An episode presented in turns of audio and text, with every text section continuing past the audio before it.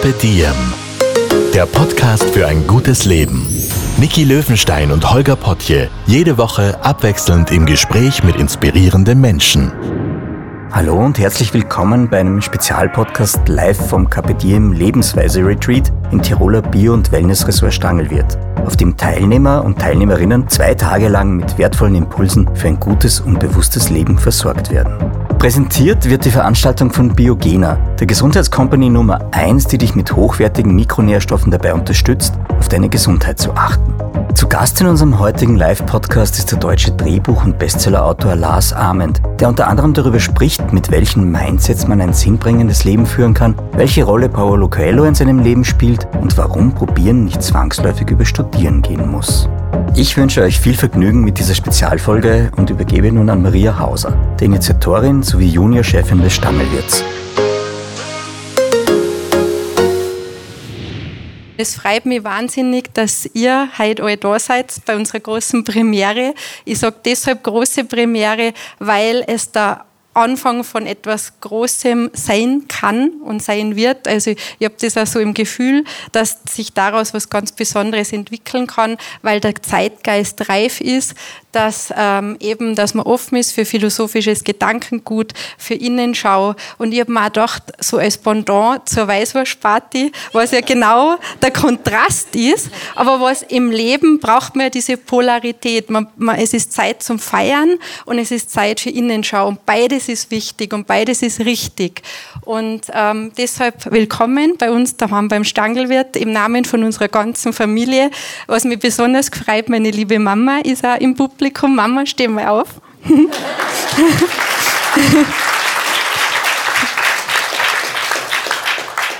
Und ja, ähm, ich darf auch ein großes Dankeschön aussprechen an die liebe Nicole und dem ganzen Carpe Diem Team. Ich möchte da dazu sagen, das ist interessant, wenn man so einen Gedanken hat, so einen Ursprungsgedanken und wenn sie dann eins ins andere fügt, weil ich habe das Carpe Diem Magazin durchgeblättert und ich mir gedacht, boah, das wären die richtigen Medienpartner. Und in weiterer Folge dann die Julia Gangelbauer von Biogena. Vielen, vielen Dank. Ich habe da die Idee präsentiert und ich habe gesagt, wow, es wäre so toll, wenn Sie als Partner mit dabei wärt das passt genau von den Werten zu Biogener. Und du hast sofort gesagt, sind wir dabei, obwohl man ja noch nicht weiß bei einer Premiere, wie wird es dann äh, im Endeffekt. Und das werde ich dann nie vergessen. Danke, Julia, und danke, Nicole. Ja, ich schließe mich da, glaube ich, ich schließe mich da gleich an. Danke, dass wir hier sein können in diesem wunderschönen Ambiente, bei diesem Kraftort am Fuße des Wilden Kaisers. Es ist unglaublich, wie schön es hier ist bei euch. Was die Marke Capetium, also das Magazin Capetium, ich glaube mit Biogena und dem Stangelwirt gemeinsam haben, ist eine unglaubliche Liebe zum Detail und eine absolute Kompromisslosigkeit bei Qualität. Und deshalb freue ich mich auch sehr, dass wir drei das heute irgendwie gemeinsam präsentieren können. Und was uns noch verbindet, ist, dass wir Menschen inspirieren wollen. Und zum Menschen inspirieren gehört auch von anderen Menschen lernen. Ich glaube, das haben wir in den letzten zwei Jahren, wo wir eher andere Menschen mehr gemieden haben, fast ein bisschen verlernt. Und es ist jetzt wieder Zeit, auf andere Menschen zuzugehen, uns selber wieder mehr als Menschen zu spüren und das Gegenüber mehr als Menschen zu spüren. Für uns in Kapetim ist es ganz wichtig, dass jede Begegnung ist eine Lernchance. Wir sind auf dieser Welt, um zu lernen. Und das Einzige, was dazu fehlt, ist einfach Ja sagen. Und wie die Maria gekommen ist vor zwei Jahren, haben wir einfach Ja gesagt. Und wie ich das Glück hatte, Lars Ament auch vor zwei Jahren zufällig in Berlin zu interviewen, habe ich gespürt, da kann man noch was lernen. Und diese Mischung aus Ja sagen und Lernen hat uns alle heute hierher geführt. Und ich glaube, das ist das, was wir heute Abend auch gemeinsam machen wollen. Und deshalb rede ich gar nicht länger und sage, ja, freue mich, dass alle da sind und dass wir den Abend gemeinsam genießen können.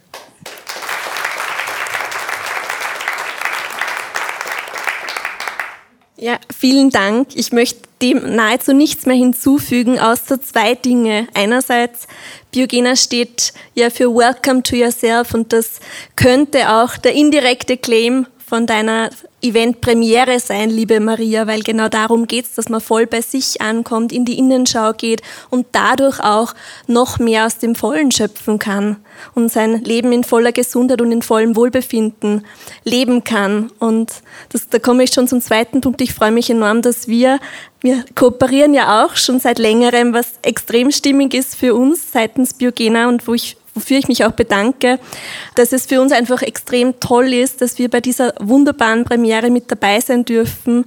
Es könnte nicht stimmiger sein und ich freue mich auf zwei unglaublich schöne Tage mit euch und mit Ihnen gemeinsam. Vielen Dank.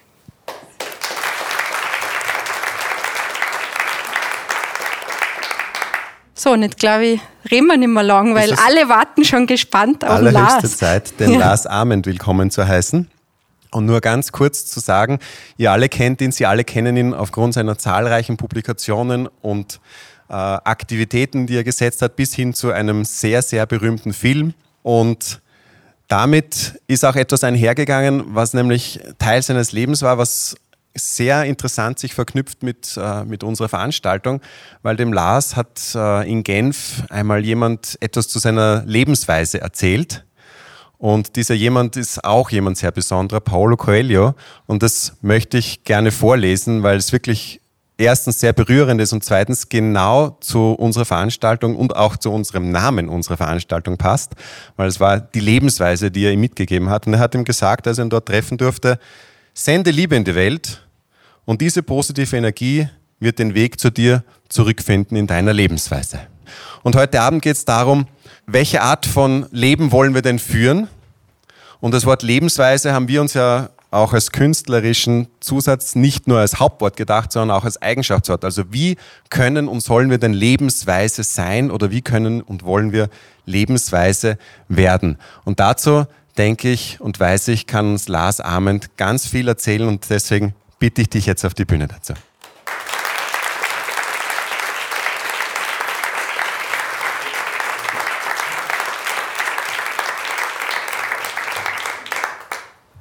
Ja, danke für die lieben Worte. Danke euch für die auch lieben Worte. Danke Maria, auch für unser Gespräch heute Vormittag.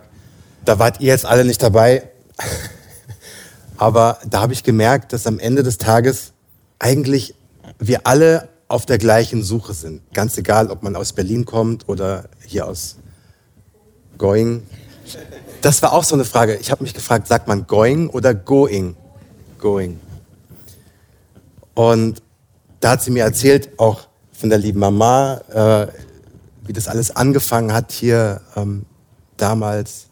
Nämlich, dass da eine Familie war, die sich überlegt hat, was können wir Gutes tun?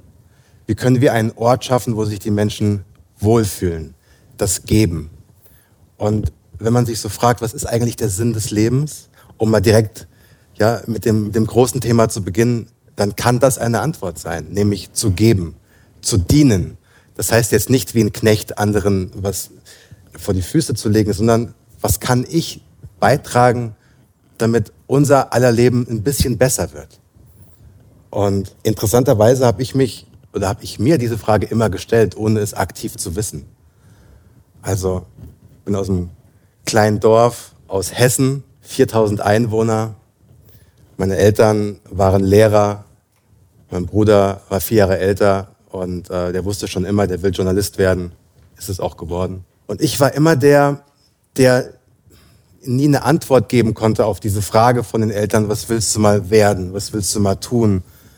Das Abitur steht irgendwann an, du musst jetzt irgendwas schaffen, du musst so irgendwas im Idealfall nach meinem Papa, wenn es nach ihm gegangen wäre, etwas machen, wo man am Gartenzaun auch gut angeben kann, ja? Beim Nachbar.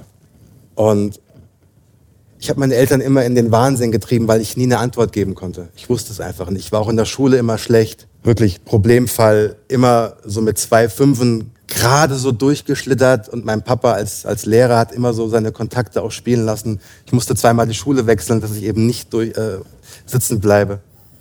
Also ich war immer ein Problemfall und ich hatte immer das Gefühl, dieses, dieses Schulsystem, ich wusste, ich bin nicht doof ich wusste, ich bin auch nicht dumm, aber meine Interessen waren einfach woanders und die Schule hat es nicht geschafft, diese Interessen in mir zu wecken. Also ich habe Abitur gemacht und geschafft und so, aber das war jetzt nicht so mein, mein Lieblingsort. Und wenn es darum geht, was ist eigentlich essentiell im Leben, dass man sich selbst Orte schafft, an denen man sich wohlfühlt. Und das ist am Ende das eigene Leben. Und naja, dann war das Abi irgendwann äh, geschafft und mein Papa wollte halt, ja, Junge. Und jetzt, was machst du jetzt? Und ich Papa, ich habe keine Ahnung. Ich weiß nur, ich will irgendwas mit Musik machen. Aber wieso Musik? Du kannst noch nicht mal ein Musikinstrument spielen. Ja, aber diese Welt der Musik, das ist das, was mich interessiert. Und da hat mein Vater, der überhaupt nicht spirituell ist und also so gar nicht, wirklich gar nicht, hat was Cooles gesagt. Der hat gesagt, okay Junge, wenn du nicht weißt, was du machen willst, wenn du auch nicht weißt, was du werden willst, dann überleg dir das aber nicht hier. Dann geh raus in die Welt und vielleicht bekommst du da die Antwort, nach der du suchst. Und auch das ist im spirituellen Kontext so eine krasse Weisheit. Die Antwort kommt beim Gehen. Die Antwort kommt beim Versuchen. Die Antwort kommt beim Hinfallen. Die Antwort kommt beim Verzweifeln. Die Antwort kommt. Man muss aber weitergehen. Man darf keine Angst davor haben, wenn man nicht weiter weiß. Die Antworten kommen. Sich mit Menschen unterhalten. Nachfragen. Ich weiß es nicht. Wer könnte es wissen? Wen könnte ich fragen? Wer könnte sowas werden wie ein Mentor? Ein Lehrer, eine Lehrerin? Und wir haben vorhin schon Paulo Coelho erwähnt der, das muss man sich überlegen, ich komme aus einem kleinen Dorf, das ist wirklich nicht viel größer als dieser Ort hier. Und der erfolgreichste Schriftsteller der Welt hat das Vorwort geschrieben zu einem Buch, das ich mir mal überlegt habe. Wie unwahrscheinlich oder wie, ja, wie wahrscheinlich ist das? Das heißt, am Anfang meiner Reise habe ich nichts von dem gewusst, was auf dieser Reise alles passiert ist. Wenn man sich aber selbst ein Bein stellt und sagt, ich muss alle Antworten kennen, bevor ich überhaupt den Mut aufbringe, loszugehen, wirst du nie irgendwo ankommen. Und da hat mein Papa, wie gesagt, was Cooles gesagt. Geh raus in die Welt und wenn du dich für Musik interessierst, dann geh irgendwo hin, wo Musik eine große Rolle spielt. Und dann habe ich überlegt, okay, wo kann ich hin? New York ist zu weit weg als die Musikhauptstadt Nummer eins, aber London ist nicht so weit. Bin ich nach London ohne Geld, ohne Kontakte. Und das war noch in der Zeit vor Handys, vor Instagram, vor YouTube. Das gab es alles noch nicht. Kann man sich heute gar nicht mehr vorstellen. 1900. 1998. Und dann bin ich da einfach hingefahren und habe wirklich mit so zwei Koffern, habe mir eine kleine Bude gesucht irgendwo und bin in jeden Plattenladen reingelaufen, den ich gefunden habe. Und habe mich vorgestellt, mit Menschen Verbindung aufbauen. Und habe gesagt, ich bin der Lars, ich komme aus der Nähe von Frankfurt und ich hätte gerne einen Job. Ich kenne mich mit Musik aus. Habt ihr einen Job für mich? Habe ich erstmal 50 Absagen bekommen. Na klar, weil Plattenläden, sind, die brauchen niemanden. Die haben alle schon ihre Leute. Aber ich wusste, irgendwo geht diese Tür auf. Man muss eben weitergehen. Man darf sich nicht einschränken lassen von einem Nein. Da habe ich wieder was Tolles gelernt auf dieser Reise. Nämlich, was heißt denn eigentlich ein Nein? Ein Nein heißt, nicht, dass das feststeht für immer. Ein Nein ist, streng dich mehr an. Ein Nein ist, geh an einen anderen Ort. Ein Nein ist, frag woanders. Ein Nein kann auch bedeuten, jetzt noch nicht. Also, wann immer ihr von irgendwem ein Nein hört, könnt ihr euch genau daran erinnern, was heißt das eigentlich? Und dieses, dieses, diese Absagen sind mir so oft begegnet bei meinem ersten Buch das später auf Platz 1 in der Bestsellerliste stand, habe ich 40 Absagen bekommen. Von allen Verlagen.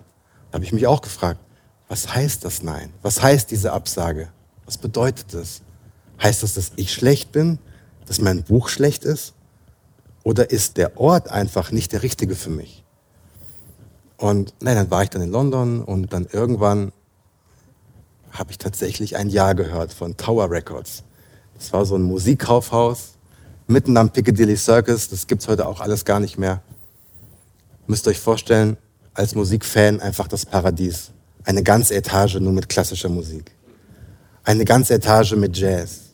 Eine ganze Etage mit Popmusik, mit Hip-Hop-Musik, mit, mit Soul- und Dance-Musik. Also Vinyl, CDs, Videos, Kassetten. Ich dachte, ich bin irgendwie an dem schönsten Ort der Welt gelandet. Und bin dann zwei Jahre, fast zwei Jahre da geblieben. Und dann bin ich zurück und habe einen Job beim Radio bekommen, als Praktikant in Frankfurt am Main, beim Jugendsender. Und da bin ich da so reinmarschiert als junger Typ, irgendwie Anfang 20. Und habe so gemerkt, hier sind überall Menschen, die das machen, was sie lieben. Keiner verdient Geld, wirklich. Aber es spielt keine Rolle. Wenn du jung bist, spielt es sowieso keine Rolle. Ich habe in London fünf Pfund die Stunde verdient. Fünf Pfund. Damit konnte ich mir gerade so die Miete ganz weit draußen, wirklich sehr weit draußen und die Travel Card, also die Monatskarte leisten. Das, ich hab, das habe ich gegessen. Toastbrot mit Käse. Zwei Jahre lang. Aber es spielt keine Rolle. Es ist völlig egal, weil ich genau an dem Ort war, an dem ich sein wollte. Ich hätte um nichts in der Welt getauscht für ein besseres Essen oder für ein bequemeres Bett. Ich wollte genau da sein. Und beim Radio genauso.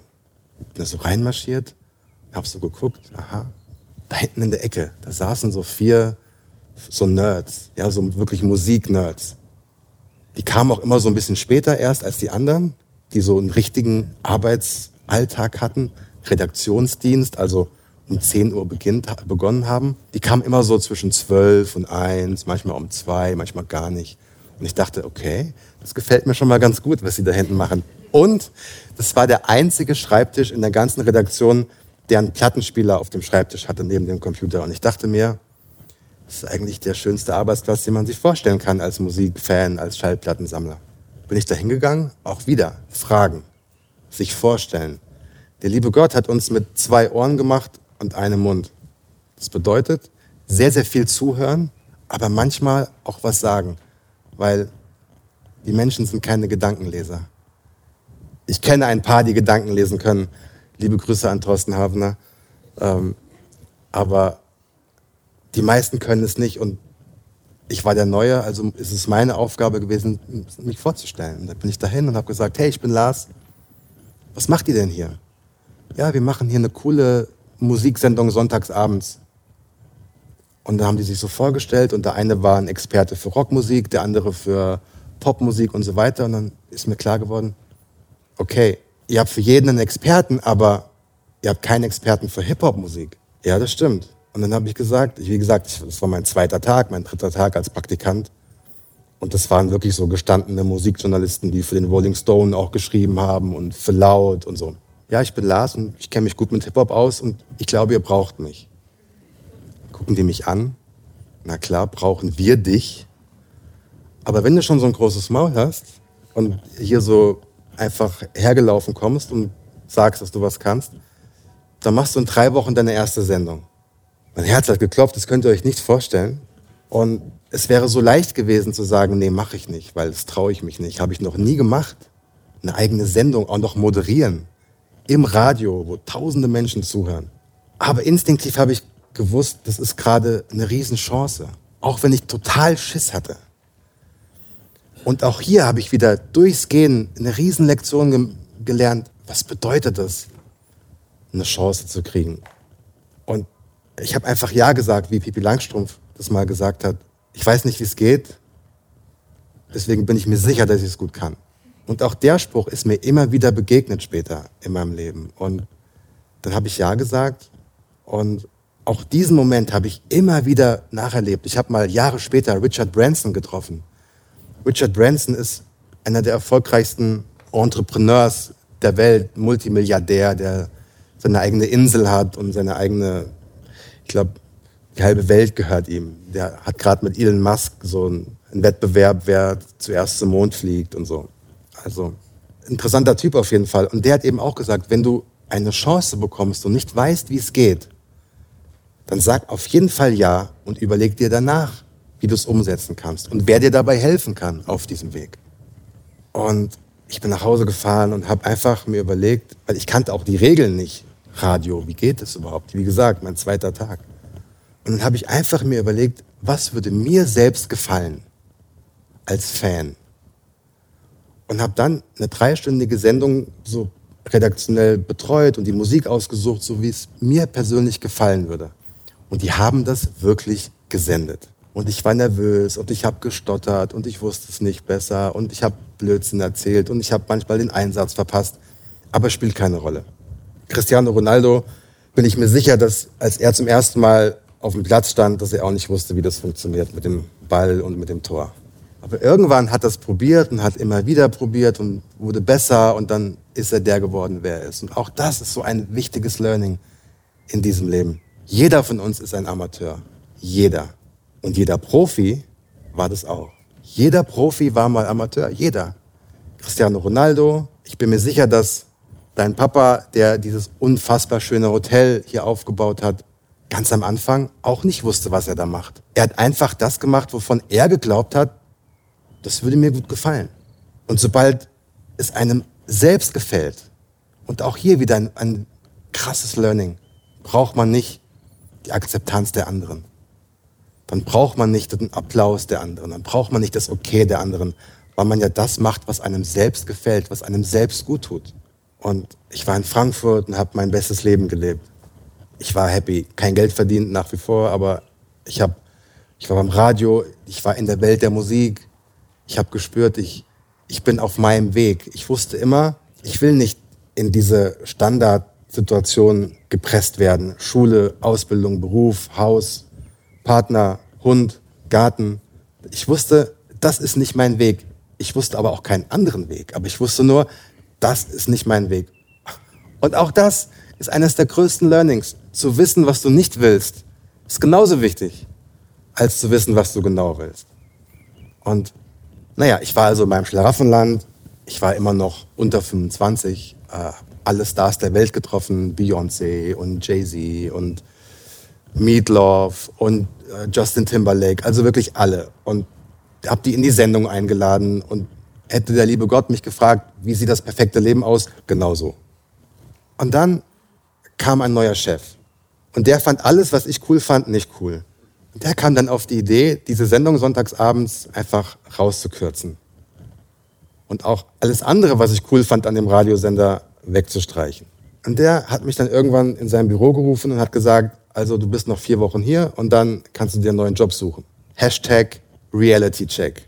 Und dann fand ich das wahnsinnig ungerecht. Da kommt einer von außen und nimmt mir meinen Traumjob weg. Was fällt dem überhaupt ein? Und dann habe ich gemerkt, auch das ist wieder eine Chance.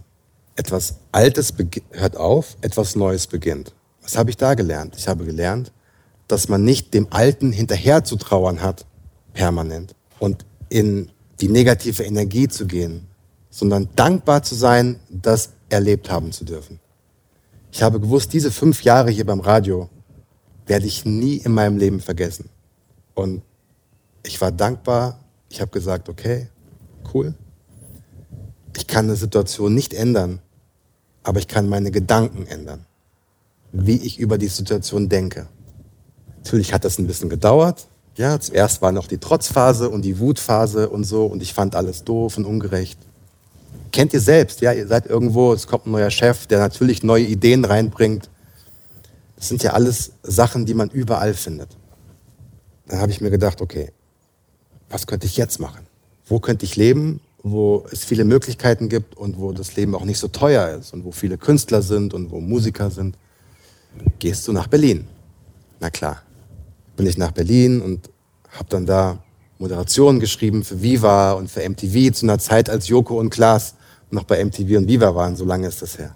War auf der Love Parade und habe überall so meine Jobs gemacht, um irgendwie über die Runden zu kommen. Aber es war mir egal. Auch hier wieder kein Geld verdient. Aber ich habe was gemacht, was ich geliebt habe wieder überall meine Kontakte gesammelt und habe dann da auch wieder fürs Radio gearbeitet. Und irgendwann habe ich einen Anruf bekommen von der Süddeutschen Zeitung aus München. Die haben gesagt, Lars, hättest du Lust, diesen Musiker aus Berlin für ein Wochenende zu begleiten? Und dann habe ich gesagt, okay, mache ich. Und dann habe ich ihn begleitet, ein ganzes Wochenende und habe diese, diesen Artikel geschrieben und alle waren ganz happy und der Musiker war auch ganz happy und der hat mich dann gefragt, sag mal Lars, hast du nicht Lust, mit mir ein Buch zu schreiben? Ein Buch. Mein erster Gedanke war, wenn das, das mein Deutschlehrer hören könnte.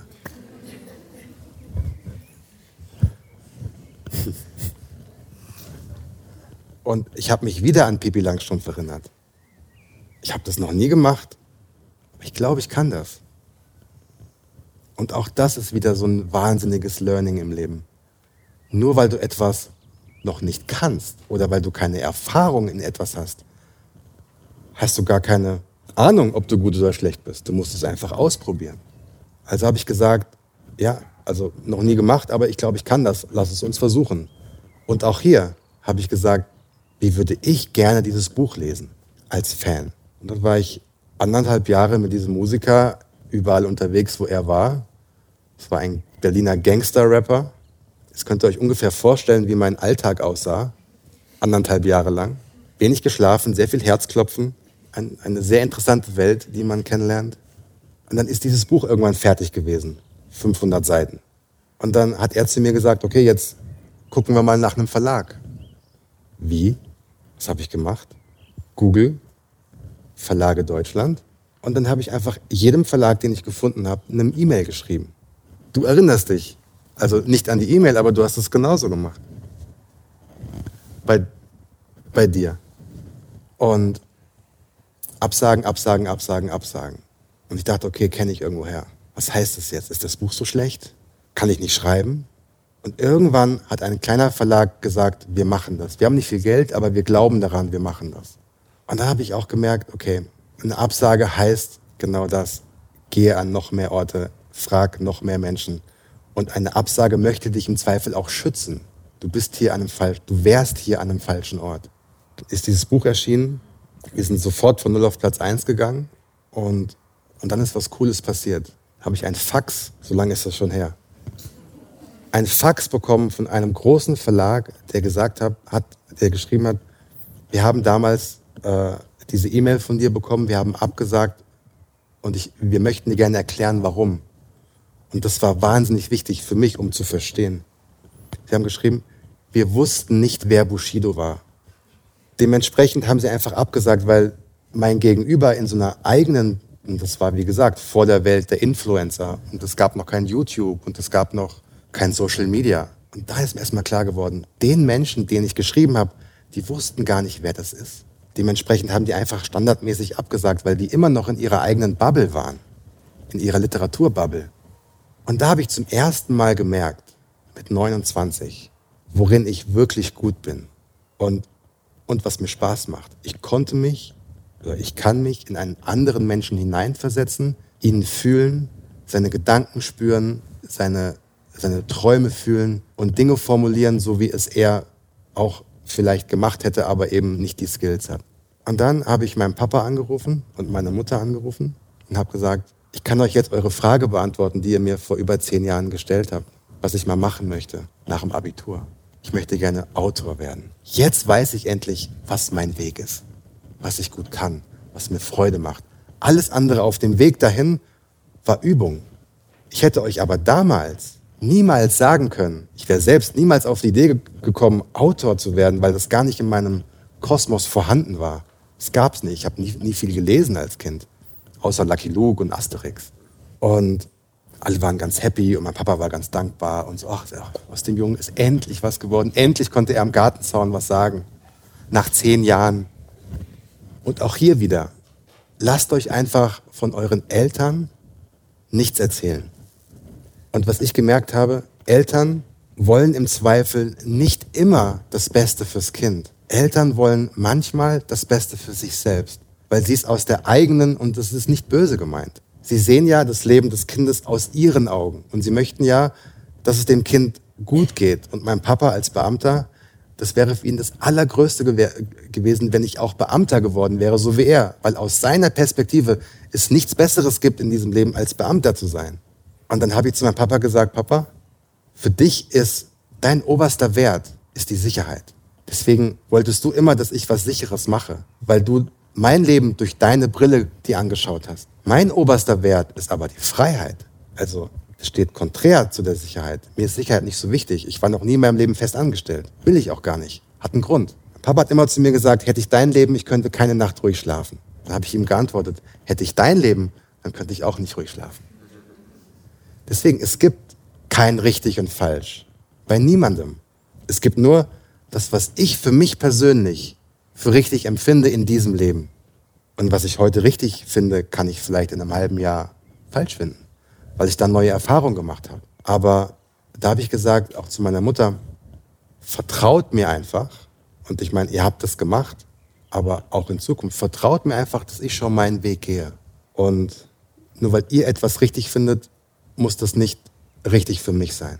Und dann war jetzt auf einmal dieses Buch da und dieser große Erfolg. Und ich hatte diese anderthalb Jahre hinter mir, die wirklich sehr, sehr anstrengend und kräftezehrend waren. Ihr könnt es euch grob vorstellen, wenn ihr die Nachrichten verfolgt habt, die aktuellen Nachrichten. Und dann saß ich da und habe mir erstmal eine Auszeit gegönnt und habe gesagt, okay, jetzt ist mal Zeit, um auf Pause zu drücken, weil ich muss erstmal verarbeiten, was ich die letzten Jahre überhaupt erlebt habe. Und auch hier gibt es so einen wunderschönen Spruch, den auch ich heute schon mal gehört habe hier, der, der auch in der DNA dieses Hauses, wo wir uns heute befinden, ähm, präsent ist.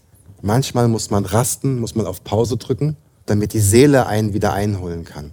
Damit man erstmal wieder ja, ein bisschen verstehen kann, was habe ich eigentlich gerade gemacht, sich umdrehen und zu gucken, was ist eigentlich passiert.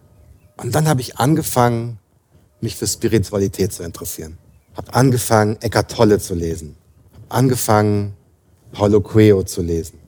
Habe angefangen, Neil Donald Walsh zu lesen. Habe angefangen, Sergio Bambaren zu lesen. Also, wenn man in den Buchladen geht, in die, in die Ratgeberabteilung oder spirituelle Abteilung, ich habe wirklich alles gelesen, was ich finden konnte. Biografien vom Dalai Lama. Also so, ich hatte all diese Fragen im Kopf. Wie wird man glücklich? Wie findet man seine, seine echte Stimme, seinen echten Weg? Wie kann man sich durchsetzen in dieser Welt, in der so viel von einem gefordert wird? Wie kann man, wie kann man ich sein? Wie kann man erfolgreich sein? Schließt sich das aus, ein spirituelles Leben zu führen und auch finanziell erfolgreich zu sein? Oder passt das nicht zusammen? Ganz viele Fragen. Und dann bekomme ich eine E-Mail von einem Verlag und die sagen, Lars, hast du nicht Lust, ein Buch zu schreiben mit Rudolf Schenker?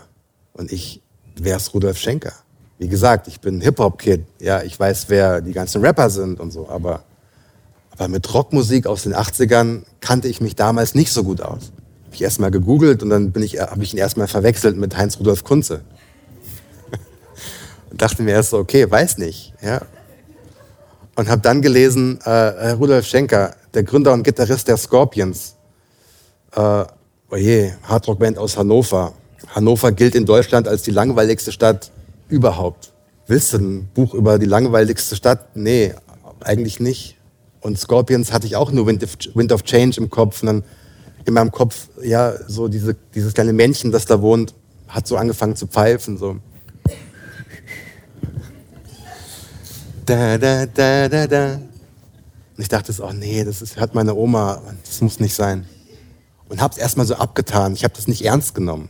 Hat mich einfach nicht interessiert.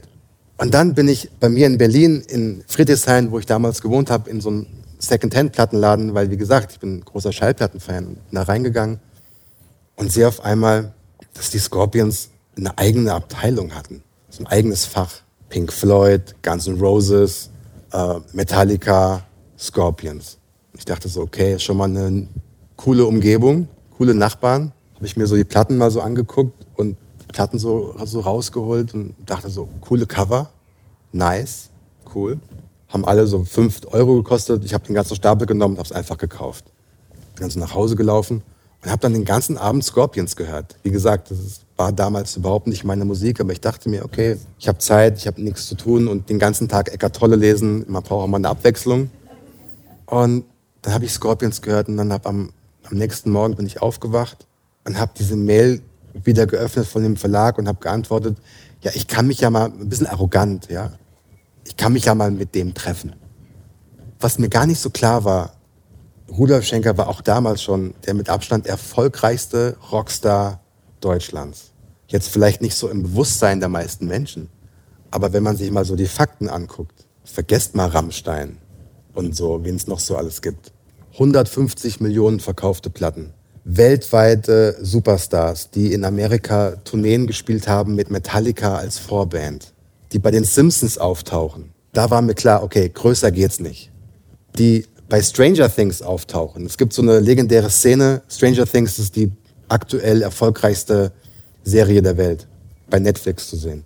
Es gibt eine Szene, wo äh, einer von der von den Jungs aus dieser Clique aus dem Auto aufsteht, äh, aussteigt und dazu läuft Rock You Like a Hurricane. Barack Obama hat, als er noch Präsident war, angefragt, ob er, ob die Scorpions spielen können, wenn er mit Merkel irgendwas zu besprechen hat vorher. Also so das Level. Der Gitarrist von Metallica ist mal gefragt worden, äh, wer ihn mal, also wer ihn am, am meisten berührt, wer ihn am meisten inspiriert hat von allen Gitarristen der Welt. Und dann hat er gesagt, Tommy Iommi von Black Sabbath ähm, und Rudolf Schenker von den Scorpions. Also ich könnte das jetzt noch so ewig weiter erzählen, diese ganzen Superlative. Und ich dachte mir, okay, den, den kann man mal treffen. Und dann bin ich nach Schwarmstedt gefahren, in so ein noch kleineres Kaff als der Ort, wo ich aufgewachsen bin. Wirklich so ein, ein Dorf. Und dann hab, haben wir uns verabredet in so einer Gaststätte und dann saß ich dann da und dann kam da so ein Typ rein. Ich dachte mir, es kann nicht wahr sein. Wie aus den 80ern gemorpht. Ja, du schlag, ich habe mir so gedacht, okay, wenn im Duden ein Bild von einem, wenn da steht Rockstar und die ein Bild gesucht hätten, genau das. Groß, blonde Haare, gefärbt, äh, Leder, enge Lederjeans, ähm, Lederjacke, Silberkette, Sonnenbrille, Totenköpfe. Also wie man sich das vorstellt. Und dann saß der auf einmal vor mir, die Brille abgenommen. Ja, du musst Lars sein. Ich so, ja. Ja, dann erzähl mal. Ich so, wie? Ja, erzähl mal, warum bist du hier? Was beschäftigt dich gerade? Da ah, habe ich so gesagt, ja, also ich bin auf der Suche nach dem Sinn des Lebens. Also lass mal den Smalltalk weg. Ich sehe schon, ich bin auf der Suche nach dem Sinn des Lebens. Ich bin auf der Suche nach der Essenz des Lebens. Wie wird man glücklich? Wie, das, was ich vorhin schon gesagt habe, wie findet man seinen Weg? Wie kann man sich durchsetzen in dieser Welt, ohne zu vielen Menschen zu schaden? Wie kann man, ja, diesem Leben seinen Stempel aufdrücken? Und dann hat er gesagt, okay, wir bestellen erstmal was zu essen. Dann kam die Karte und dann haben wir beide rote Betesuppe bestellt. Haben wir rote Betesuppe ge äh, gegessen. Und dann sagt er, weißt du, ich habe eine Rockband, die gibt es seit 40 Jahren. Ich mache seit damals über 45 Jahren Yoga. Ich mache seit 50 Jahren Meditation. Würde man mir nicht zutrauen, weil ich bin ja ein, ein Rock'n'Roller. Es so viele, ich bin nicht der beste Gitarrist der Welt. Es gibt so viele Menschen, die sind viel talentierter als ich. Ich habe keine Voraussetzung gehabt, das zu machen, was ich gemacht habe ich bin hier aufgewachsen, in diesem Dorf, in den 60er Jahren, wo es keine Rockstars gab. Da gab es die Beatles und die Rolling Stones. Und das, was die erreicht haben, war so weit weg, dass als Rudolf es damals gesagt hat, ich möchte Rockstar werden, es haben ihn alle ausgelacht. Natürlich haben ihn alle ausgelacht. Und dann hat er gesagt, ich habe die, die 30, ich bin unter den 30 erfolgreichsten Rockbands aller Zeiten. Und weißt du, warum ich das geschafft habe? Weil ich immer an mich geglaubt habe. Weil es mir egal war, was die anderen gesagt haben. Yoga hat mir geholfen. Ohne Meditation wäre ich nirgendwo gelandet. Ich habe alle meine Antworten in der Meditation bekommen. Und wenn du Lust hast, werde ich dir einfach ein bisschen was erzählen aus meinem Leben. Und vielleicht bekommst du ja ein paar Antworten auf deine Fragen. Und dann, ich saß da schon und wusste, okay, ich bin hier genau am richtigen Ort. Und dann habe ich eigentlich nichts anderes gemacht, als zuzuhören, Fragen zu stellen und dann ein Buch zu schreiben, von dem ich persönlich wie so eine Selbsttherapie, was wollte ich damals lesen mit all den Fragen im Kopf, mit all den, mit, mit, der, mit dieser Suche. Dann haben wir dieses Buch geschrieben. Und ich dachte, das ist das beste Buch, das jemals geschrieben wurde. Weil es mir persönlich so geholfen hat, weil ich auf einmal Antworten bekommen habe von einem Typen, der so alt ist wie mein Papa, der eine ganz andere in einer ganz anderen Generation aufgewachsen oder aus einer anderen Generation kommt, der aus einer ganz anderen Welt kommt und der alles, was er gesagt hat, gelebt hat. Der zu jedem Beispiel oder zu jeder Weisheit zehn Anekdoten erzählen konnte aus seinem eigenen Leben, die so krass waren, dass man wirklich aus dem Staum nicht mehr rauskam. Und ich dachte mir, okay, von so jemandem kann man lernen. Und da habe ich mal wieder gemerkt, okay, was ist auch wichtig im Leben, einen Mentor zu haben. Jemanden, den man immer fragen kann. Jemanden, der den Weg schon gegangen ist, der einem nicht vor Fehlern schützt, aber der sagt, okay, den Fehler musst du nicht unbedingt machen. Mach mal den anderen, der ist okay, den musst du nicht unbedingt machen. Naja, dieses Buch war fertig und ich dachte, wie gesagt, oh, das ist das krasseste Buch, das jemals geschrieben wurde. Ich war so überzeugt davon, ich war so gehypt und ich war so, ich wollte einfach, ich habe jedem erzählt, egal wo. Ich war beim Essen, der Kellner hat mich gefragt, was, was, was wollen Sie essen? Ähm, Schnitzel mit Pommes, aber ich habe dieses Buch geschrieben und habe ihm einen Text gedrückt. Das habe ich bei jedem Menschen gemacht. Ich war so euphorisiert. Und dann irgendwann rief er mich an und sagte, sag mal Lars, ähm, was hältst du davon, wenn Paulo Coelho das Vorwort schreibt? Ich dachte so, was ist das für eine Frage? Was hältst du davon, wenn Paulo Coelho das Vorwort schreibt? Also, ist das irgendwie ein Joke oder? Du meinst schon den, der den Alchemisten geschrieben hat? Ja, ja, genau der. Das ist doch ein gutes Buch. Ich so, ja. das ist ein gutes Buch.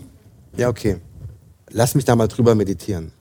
Und dann so zwei Wochen später frage ich nochmal nach. Sag mal, Rudolf, äh, ist daraus was geworden? Ja, ja, ähm, weil der Verlag, der will nämlich jetzt das Cover drucken. Und die wollen schon irgendwie in ihren Vorschauen das erwähnen und so. Ja, ja, ähm, warte, ich muss doch nochmal genauer meditieren. Gib mir nochmal ein paar Tage. Noch ein paar Tage überlegt. Und irgendwann sagt er, ähm, ja, ja, das klappt. Kannst du Bescheid sagen? Okay, ich so, der größte Tag meines Lebens. Paulo Coelho ist bei einem Projekt dabei. Wahnsinn. Und es wird alles gedruckt, das Cover wird gedruckt, die Vorschauen werden gedruckt und alle sind ganz happy. Und dann wieder ein bisschen später bin ich bei Rudolf zu Hause in seinem Büro und dann sagt er, ja Lars, wir müssen übrigens noch mal ähm, einen Brief verfassen. Ähm, du kannst, also ich werde es dir diktieren und geh mal da an meinen Computer und ähm, du kannst es besser als ich. Okay. Dann saß ich da so, eher hinter mir. Wie fange ich jetzt diesen Brief an? Hm. Okay, ich hab's. Dear Paulo, this is Rudolf. I'm about to write a book. Ich tippe das so und denke mir, okay, hm, irgendwas stimmt hier nicht. Also irgendwas stimmt hier überhaupt nicht. Müsste er das nicht eigentlich wissen? I'm about to write a book.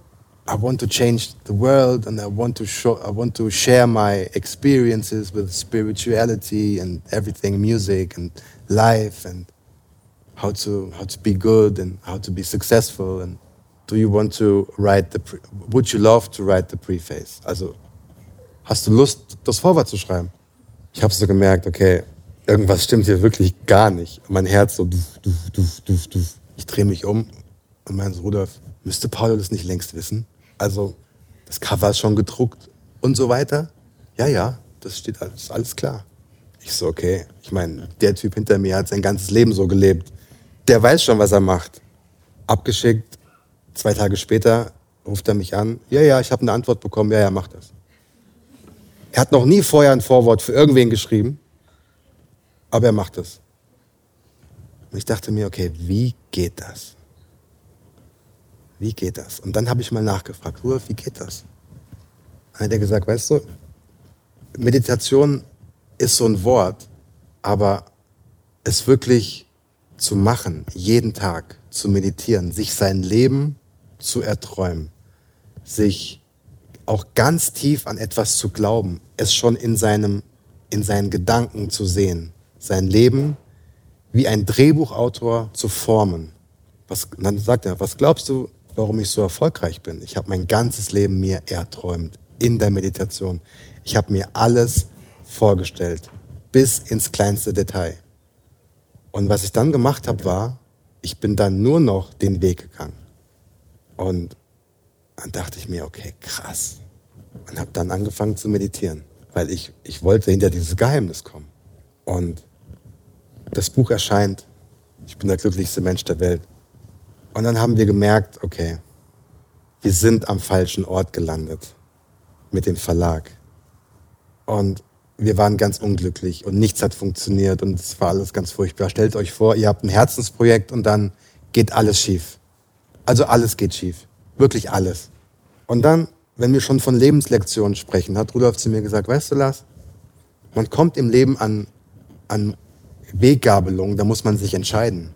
Zieht man in den Krieg und verausgabt sich, ohne zu wissen, ob man erfolgreich, also in der heutigen Zeit muss man ja wirklich sagen, in den Krieg ziehen, in Anführungsstrichen natürlich. Kämpft man gegen etwas? Verausgabt sich vielleicht, ohne überhaupt zu wissen, ob es funktioniert? Oder bleibt man entspannt und bleibt man in seiner Mitte, zieht nicht in den Krieg gegen ein, eine andere Partei, sondern legt sich schlafen, metaphorisch gesprochen, und steht erst dann wieder auf, wenn die Zeit wieder für einen spielt.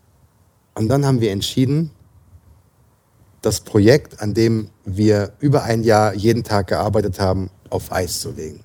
Von heute auf morgen. So zu tun, als gäbe es das überhaupt nicht. Und für mich war es das Schlimmste überhaupt. Ich dachte, ich habe doch das beste Buch der Welt geschrieben.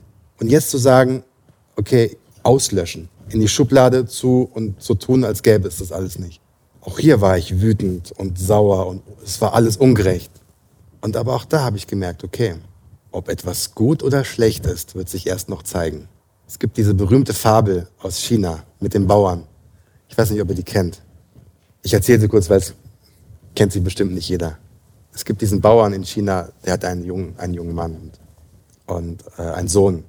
Und eines Tages sagt dieser Sohn, Papa, die ganzen, die, die ganzen Pferde sind weggelaufen.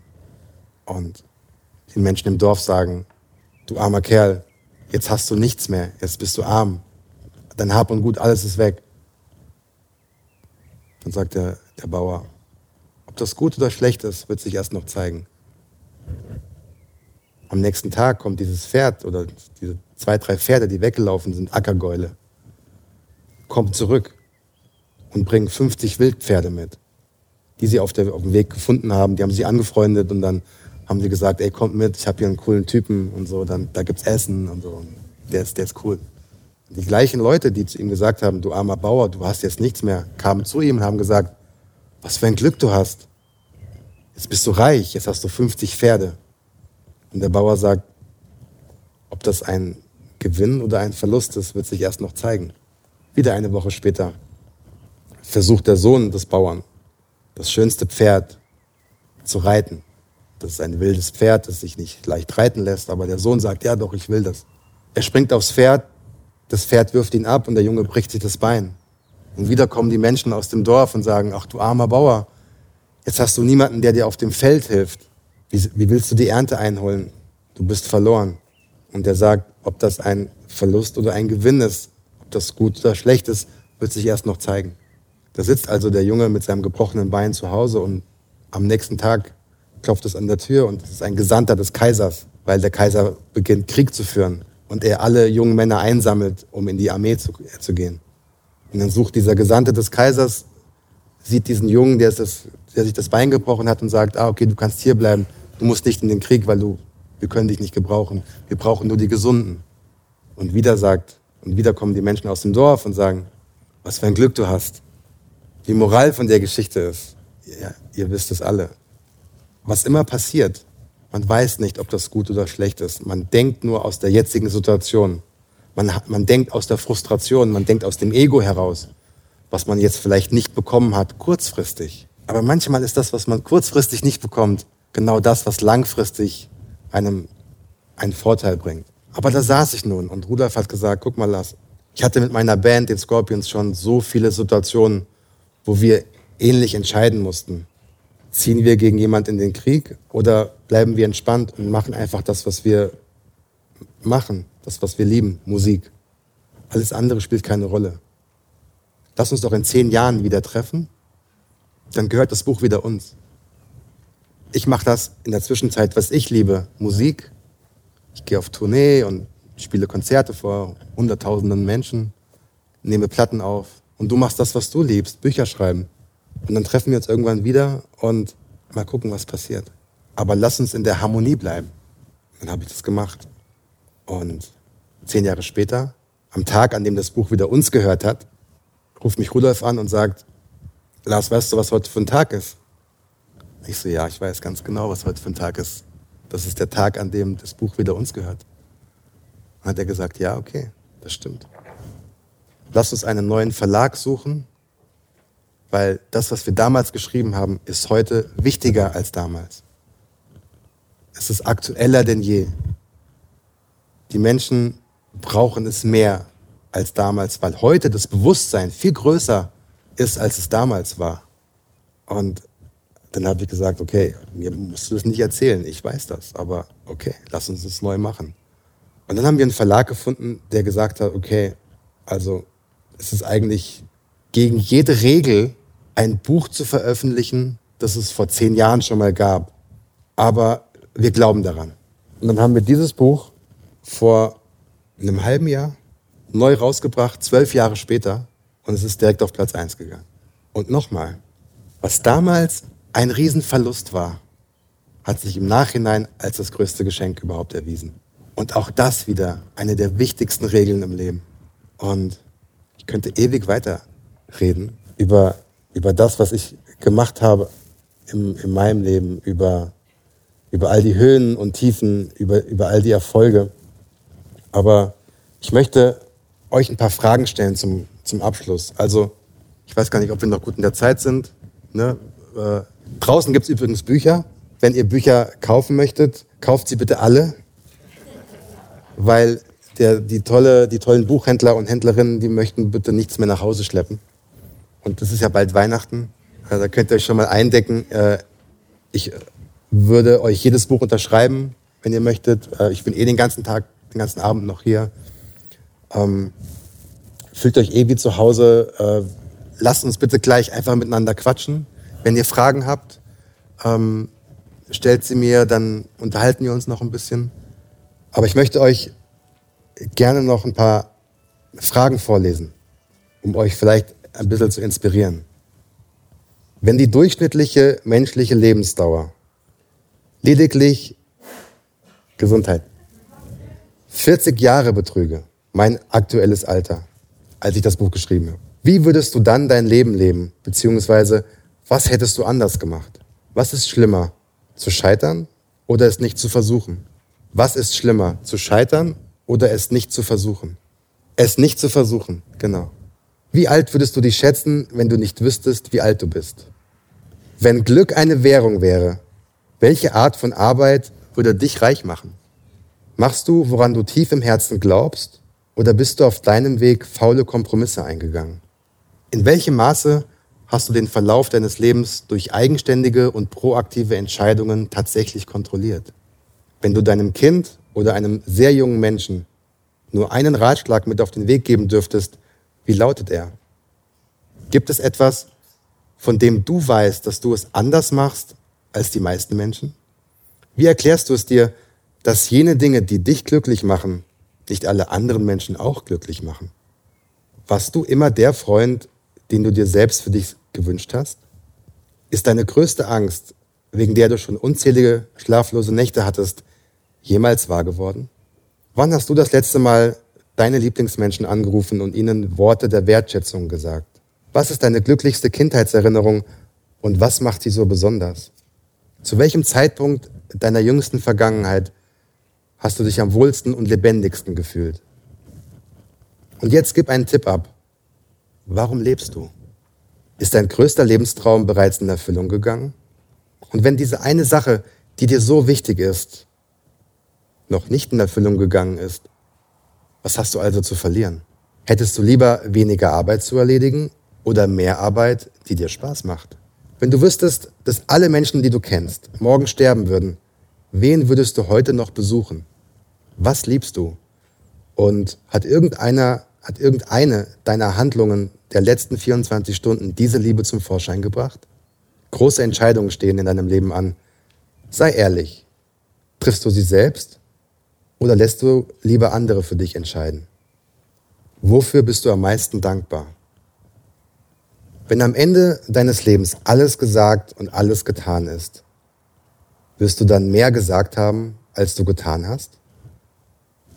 Ich finde ja, sich die richtigen Fragen zu stellen, manchmal wichtiger als die Antworten, weil bin mir sicher, dass ihr gerade grübelt über die ein oder andere Frage und denkt, ach, okay, wofür bin ich eigentlich dankbar?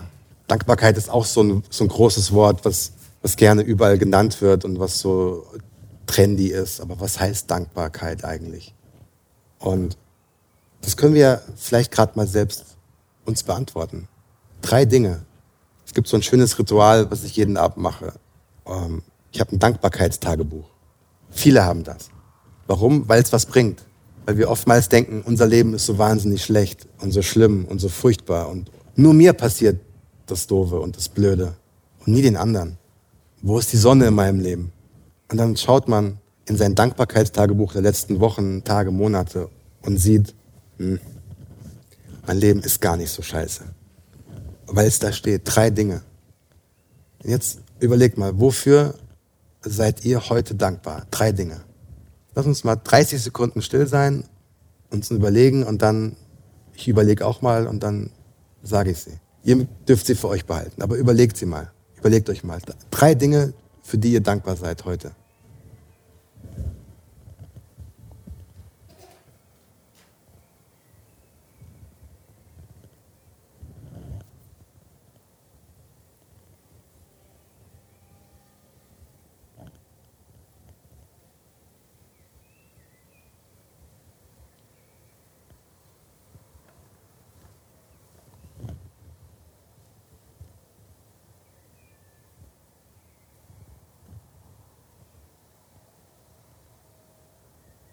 Okay, ich hab's.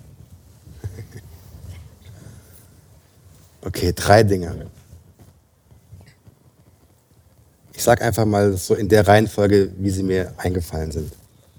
Ich bin dankbar dafür, dass ich heute genau jetzt hier sein darf. Ich meine, das ist jetzt kein großes Wunder, weil der liebe Gott hat einfach einen unfassbar tollen Tag gehabt, als er diesen Ort geschaffen hat die Aussicht, die Menschen, das Essen, die Berge, die Luft. Genau dafür bin ich dankbar. Punkt eins. Punkt zwei, ich bin dankbar für ein wahnsinnig nettes Gespräch heute Vormittag. Dankbar für eine Begegnung. Und Punkt drei, ich bin dankbar, dass meine Tochter heute beim Arzt nur eine Erkältung hat und nichts Schlimmeres, keine Bronchitis, sondern ihr geht's gut, aber sie hat gehustet und da hatte ich mir ein bisschen Sorgen gemacht, weil ich nicht zu Hause bin. Dafür bin ich dankbar. Und jetzt stellt euch fest, äh, stellt euch vor, ich lese das in einem schlechten Moment. Ah, bei mir ist alles blöd. Weil eine Sache passiert, stellt euch vor, in drei Wochen bekomme ich eine Absage für irgendwas. Und ich denke mir, ach, verdammt, mein Leben. Ein einziger Scherbenhaufen. Und dann lese ich genau das, was ich gerade gesagt habe. Nee, meine Tochter ist gesund. Ich war an einem unglaublich schönen Ort mit tollen Menschen und habe ein tolles Gespräch geführt.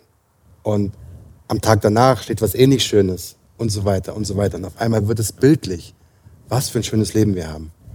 Und ich habe, ich bin mal ausgelacht worden vor ein paar, vor ein paar Jahren in einem Interview, das ich gegeben habe von zwei Journalisten, weil die gesagt haben, ach Lars, du und deine Kalendersprüche, du und deine Kalenderweisheiten. Das hat schon meine Oma gesagt. Da habe ich gesagt, ja, das stimmt. Kalenderweisheiten, das können Omas.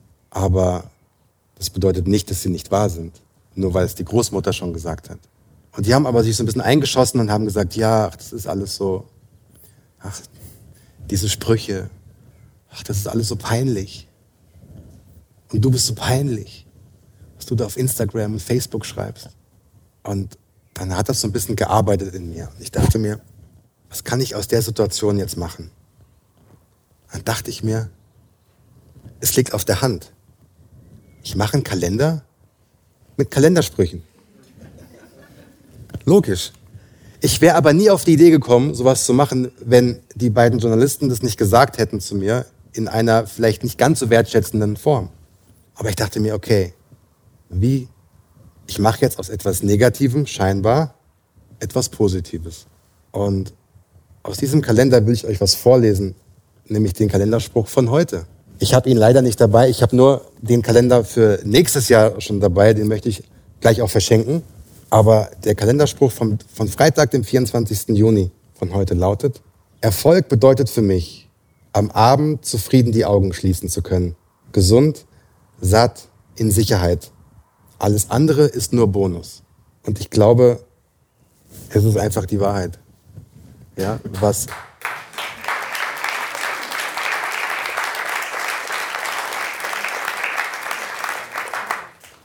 was wir uns immer wieder klar machen müssen, wie gut es uns geht.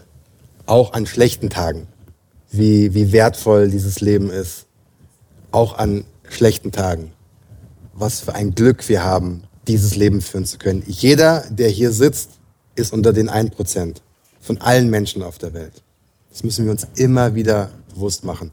Das bedeutet nicht, dass man jetzt irgendwie zu Hause sitzt und bleibt und sagt, ah, okay, cool, ich gehöre zu den 1%, ich muss jetzt nichts mehr machen. Nein. Das bedeutet, bekomm deinen Arsch hoch und leb dein bestes Leben. Hör auf zu jammern, leb dein bestes Leben. Guck nicht auf die anderen, sondern leb dein bestes Leben. Auch wenn du glaubst, dir geht's nicht so gut. Doch, dir geht's gut. Vielleicht hast du heute nur einen scheiß Tag, aber du hast kein scheiß Leben. Es ist nur ein schlechter Tag. Du musst nicht jeden Tag die Nachrichten gucken. Lass sie einfach aus. Leb dein Leben. Mach dein Ding. Und du hast eine Verantwortung dem Leben gegenüber, dein Leben zu leben. Es ist eine Frechheit dem Leben gegenüber, dass du in deiner Situation auf dem Sofa sitzen bleibst, Trübsal bläst und sagst, äh, ich schaff's nicht, nur, nur die anderen. Der Tobi ist befördert worden, ich nicht. Ja, und sei, sei dankbar für Tobi, sag zu ihm, Tobi, alles Gute, Glückwunsch. Freu dich für ihn und arbeite für deinen Traum. Geh nicht in den Neid, geh in das Gegenteil. Mach was aus deinem Leben.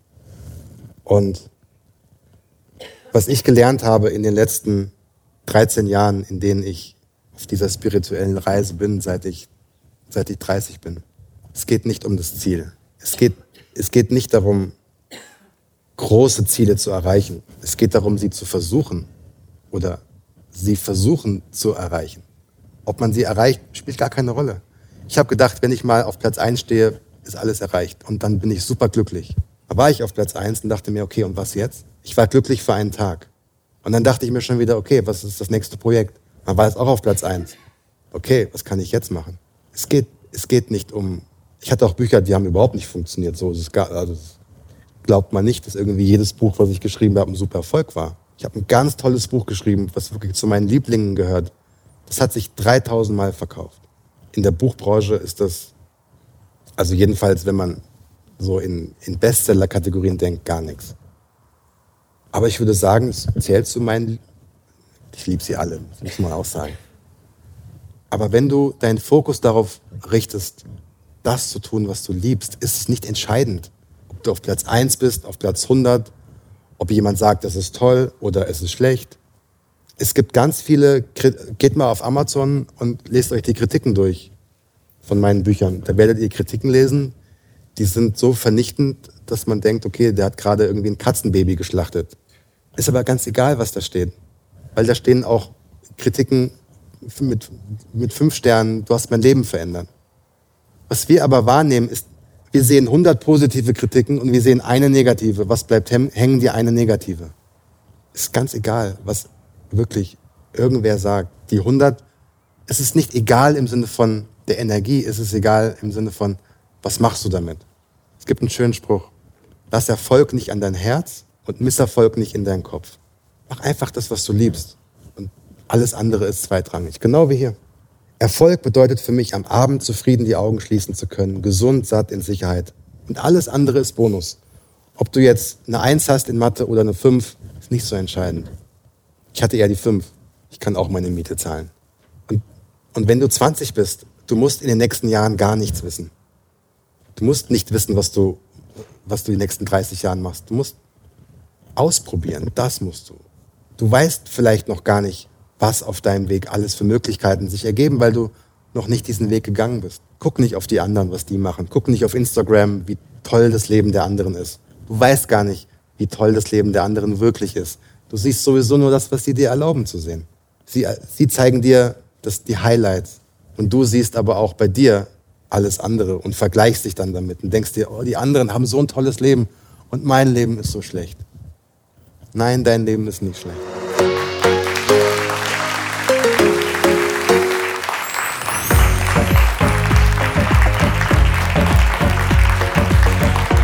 Weiterer Dank gilt New Magic Water, dein neuer Fancy Functional Drink in Sustainable Stick Packs mit nutritivem Mehrwert. Und nochmals dem Bio- und Wellnessressort Stangelwirt für die Gastfreundschaft und die gemeinsame Umsetzung dieses einzigartigen Events, zu dem wir nächstes Jahr hoffentlich auch dich begrüßen dürfen.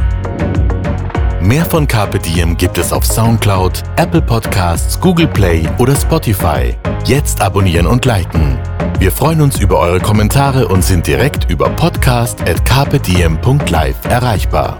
Das Carpe Diem Magazin erscheint alle zwei Monate. Besucht auch unsere Social Media Portale auf Facebook, Instagram und YouTube und unsere Website carpediem.live. Carpe Diem, der Podcast für ein gutes Leben.